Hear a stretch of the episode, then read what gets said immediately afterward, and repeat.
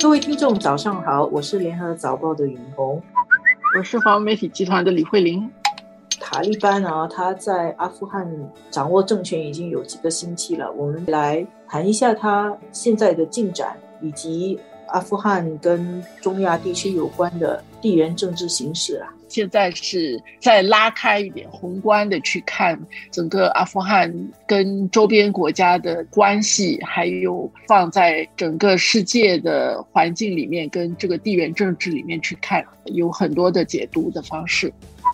在阿富汗的近邻里面有几个：巴基斯坦、印度跟中国。有些人其实已经把这个概括为。阿富汗周边的《三国演义》，阿富汗呢是跟巴基斯坦接壤的，跟印度其实也有一些地方是接壤，当然还有这个塔吉克斯坦，其实还有跟中国呢有一条瓦罕走廊，瓦罕走廊，对，一小块这样的地方，但是其实是有接壤，那么就接到新疆。那么传统上啊，印度跟巴基斯坦呢是宿敌，然后关系是紧张的。而阿富汗这个国家啊，它跟巴基斯坦的关系就很好，而它跟印度的关系就比较紧张。那么其实长期以来，塔利班在经济上跟在一些武装力量上是得到巴基斯坦的支持的。所以这次塔利班在阿富汗掌握政权呢，印度就属于很尴尬而且很被动的。而另外一个方面，巴基斯坦呢就是属于战略上得利的，得到优势的。不过呢，在这个情况底下呢，我们又发现到一个特点哦，就是现在国际上其实是没有什么国家明确的承认塔利班作为阿富汗的合法政府的。美国这些就不用说了。那么有一个我们关心的地方就是中国，中国呢，它的态度也是属于很谨慎跟保守的。我们知道，在几个月前，塔利班派了代表去中国，在天津会见中国的外长王毅，所以他对中国示好。那么，在这个礼拜过去几天，塔利班的发言人也做出这样的表态，他们对于中国倡议的那个“一带一路”项目非常有兴趣，而且他们还说，中国也可以是阿富汗的通行证。那么呢，中国的态度呢就很谨慎啊。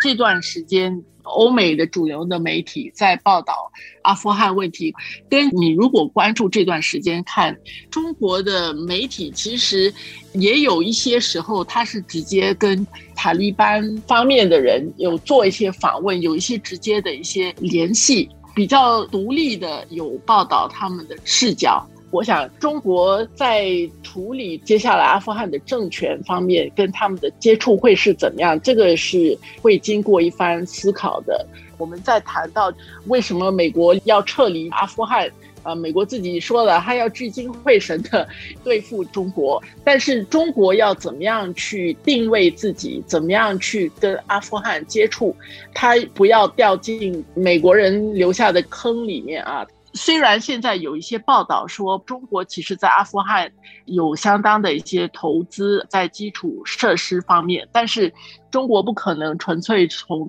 经济的角度定义跟塔利班的关系。中国要继续的跟他有接触，但是中国需要考虑到的包括安全的问题，包括跟维吾尔武装分子的这些联系，跟极端主义的联系。中国也还要考虑到新疆方面所面对的一些威胁。补充一点哦，阿富汗传统上人家说它是帝国的坟墓啊，这么说是有原因的，因为这个地方哦。它在一个重要的地点，但周围有很多大国，然后古来都是兵家必争之地。然后呢，之前确实有过大国去占领过它，比如说在冷战期间的时候，就是苏联，苏联曾经统治过阿富汗，后来呢，苏联撤退了，所以人家说它是帝国的坟墓，苏联在那里是铩羽而归。过去二十年，美国就陷入这个。坟墓现在刚刚撤退，这个教训，我觉得中国在战略上它是很谨慎的，他会看得很清楚。你前面两个大国都已经在那里跌倒了，虽然现在美国离开了，那么呢，巴基斯坦跟阿富汗都热情的跟中国招手，希望中国在阿富汗有更多的投入，发挥影响力。那中国会很小心，他不会要再踩进去这个这个危险的地方。而且历史上的一个记录了，我觉得大家其实是很清醒的。这一次美国撤离阿富汗的时候，大家都说啊，撤离的很仓皇啊，美国很难堪、很狼狈。就像美国当时撤离西贡的历史再重演，但是那一次的历史不要忘记，在美国撤离西贡的十五年以后，美国最大的对手苏联就垮台了。那么这次美国从阿富汗撤离，美军撤离，目的也就是聚集能量去对付中国。如果历史完全的重复，会是一个怎么样的局面呢？